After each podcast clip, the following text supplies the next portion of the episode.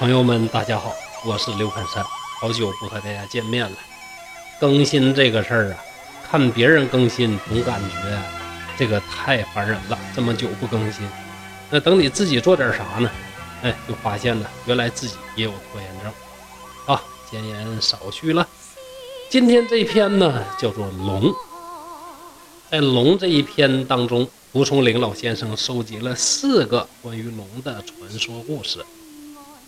第一条故事呢，是说北直的边界。北直是哪儿呢？大家知道明朝的时候，本来首都不定在南京嘛。然后呢，这个燕王朱棣呀，非得造反。在成功之后啊，就把首都从南京搬到了北京。这样的话，在明朝就有了两个首都，南边南京周围江苏这一块就叫南直隶，北边北京周围这一块呢就叫北直隶。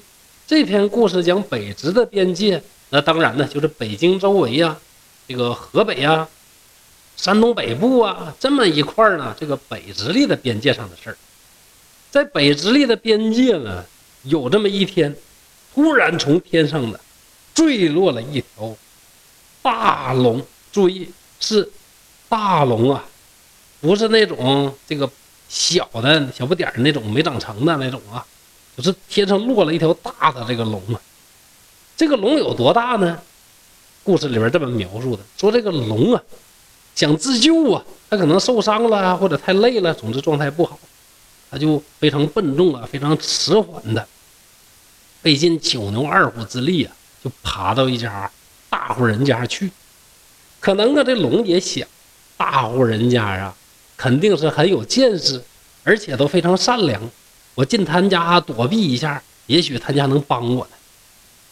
到了这家大门口之后啊，这龙就发现自己的身躯太庞大了，那进这个门啊非常艰难呐，刚刚能容过他的身躯啊钻进这个大门。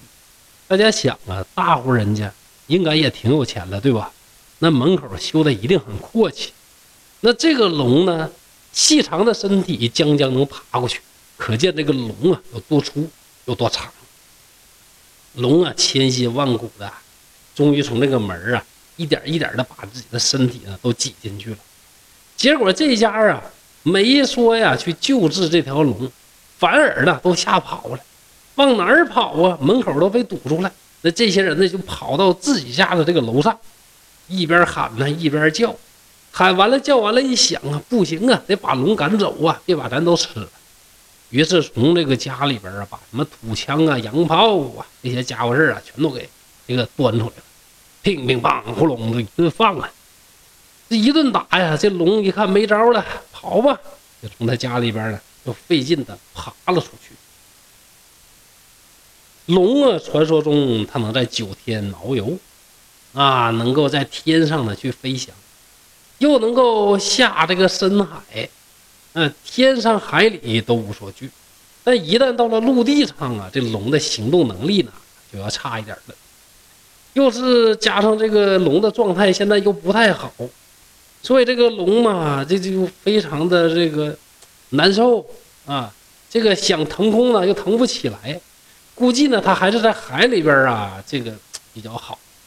也许呢也确实需要是水来维持它的生命。于是这个龙啊就。找到门外的积存的这么一滩泥水，这水呀又脏又浅，不到一尺这么深。龙啊没办法，就爬到这个小小这个泥水潭子里边去了，在水里边翻滚着，浑身是涂满了泥污啊。可能啊沾了点水，龙的生命力得到了一定的恢复。于是呢，用尽全身的力气呢，一个腾跃。不过呢，巨龙没有腾空而起。而是飞了一尺多呢，就坠落下来。这龙啊也没办法，就在泥水里边啊盘卧着这么三天。三天呢，大家想啊，各位可以想，你说那个鱼搁那个这个浅水里边放着，放个几天呢，它可能啊这个死不了，但是呢身上脏的不行，落好多苍蝇。那这个龙也是啊，身上呢布满了这个苍蝇啊。忽然呢，这天呢下起了大雨，空中啊一声霹雳巨响，龙啊随着风云暴雨啊，凌空而去。那句话咋说来着？金鳞本是池中物，一遇风云变化龙。化身为龙，需要风云际遇。那龙落浅滩之后，想要回归天空和大海，同样啊，也是需要风云际会的。这是关于龙的第一条故事。第二个故事呢，说有一位姓房的书生，房生呢跟一个哥们儿啊，他俩一起登了个牛山，叫牛山的那咱国家多了去了，也不知道是哪的牛山呢。总之这个上山呢，那他俩就进了一个庙，搁这庙里边溜达溜达吧，突然上边掉了一块黄砖，这黄砖落到地上啊，隐隐约约看上面有什么东西。那大家好奇呀，这房生啊，跟他朋友啊，加上这些和尚啊，就一起往这砖上看。只见呢，有一条小蛇，哎，那小到什么程度呢？就跟那个蚯蚓那么大，就搁这上面盘着。忽然呢，一转眼的功夫，这个小蛇呢，就哎盘旋着这么转了一圈只见呢，这个小蛇突然就变得像手指头那么粗，又转一圈呢。那就跟皮带那么粗了，大伙儿一看呢，这转一圈出这老些，这转他个三十圈那不得把这个山都得压塌了。那大家正愣神呢，突然就有人喊了：“哎呀，这哪是小蛇啊，这是龙啊！快跑啊！一会儿龙大起来了，非给咱们都吃了不可呀！”那么喊完了之后，大家去他地吧，这手里边东西谁也不拿了，噼啪扔一地呀，转身就往山底下跑啊。那你说转一圈就长那么大，这帮人跑到半山腰，那那龙都转了多少圈了，对吧？就是刚到半山腰啊，就只听到这个寺庙里边一声霹雳巨响，整个山谷那是随之震动啊。只见天上的黑云密布啊，就好像把整个天空都给盖住。一条大龙啊，在云中矫健的翻腾，不一会儿就不见了。房生啊，以及一众人呢，大饱了眼福啊，见到了真龙。章丘县呢，有一个叫做小相公庄的这么个地方，有这么一个农妇啊，就到野外呀，你办什么事儿也不干活，走着走着呢，突然就起大风，这大风呢扬起了沙子，满天的飞呀。呃，这位农妇呢，只觉得这自己一个眼睛啊被迷了。平常啊，被迷了啊，翻翻眼皮，呃，吹一吹就出来了。这回呢，就怎么翻眼皮，怎么吹也不行，这可咋办呢？就找了一个眼神好的，说你这个把我眼皮周开看看，究竟是啥玩意儿？这位眼力好的呢，把农夫的眼皮一翻，仔细一看，这上面这个肉里边呢，有一条这个弯弯曲曲的红线。那这个眼力好的人就说了：“哎呦，这个红线盘的这个样儿啊！”这明显是一个蛰居的龙啊，那这可了不得！农妇一听啥？眼皮里边进一条龙？那这小玩意儿，听说它转一圈啊就能变大，转两圈变得更大。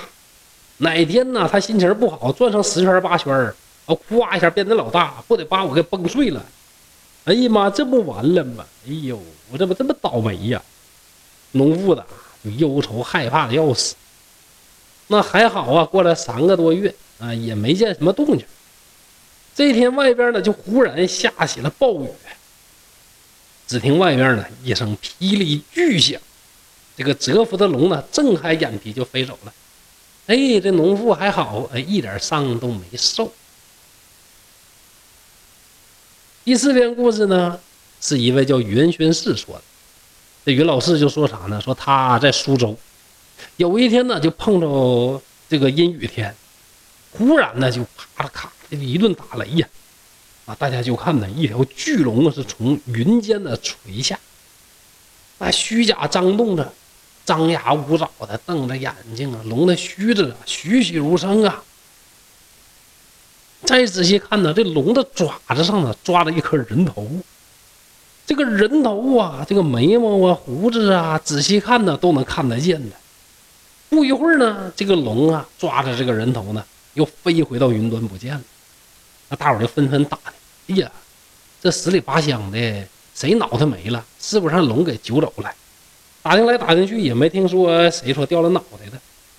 这个事儿啊，估计是什么呢？有可能什么三山五岳里边啦，有那种什么人头啊、蛇身的，什么人头、什么这个狼身子啊，什么的各种什么妖魔鬼怪呀，长人脑袋的，被龙给收拾了那，这也是有可能的嘛，对吧？这个属于我个人的这个附会了。那么到这儿为止呢，关于龙的四篇小故事就介绍完。众所周知啊，在我们中国传统文化里边，龙那是非常神圣的。因为秦始皇呢以祖龙自居，所以后来很多的皇帝呢都把自己比喻成真龙，这个那个，所以古代文人墨客呢一提到龙啊，那都老神圣，那可了不起。但是在蒲松龄这本书里边呢，很明显的，哎，不是这样的，没把这龙呢说的多神奇，多么不可侵犯啊，怎么了不起啊？没有，更多的呢。是把这个龙啊当成了一种啊比较普通的一种动物而已。当然，它可能能上天，能入海，能在地上爬行，但是它也不过是一个比较大、比较厉害的动物而已嘛。那有人又说了，说蒲松龄写的文章明显是在骂这些皇上，啊，你说这些龙啊，又抓人脑袋，又特别凶恶啊，特别残忍。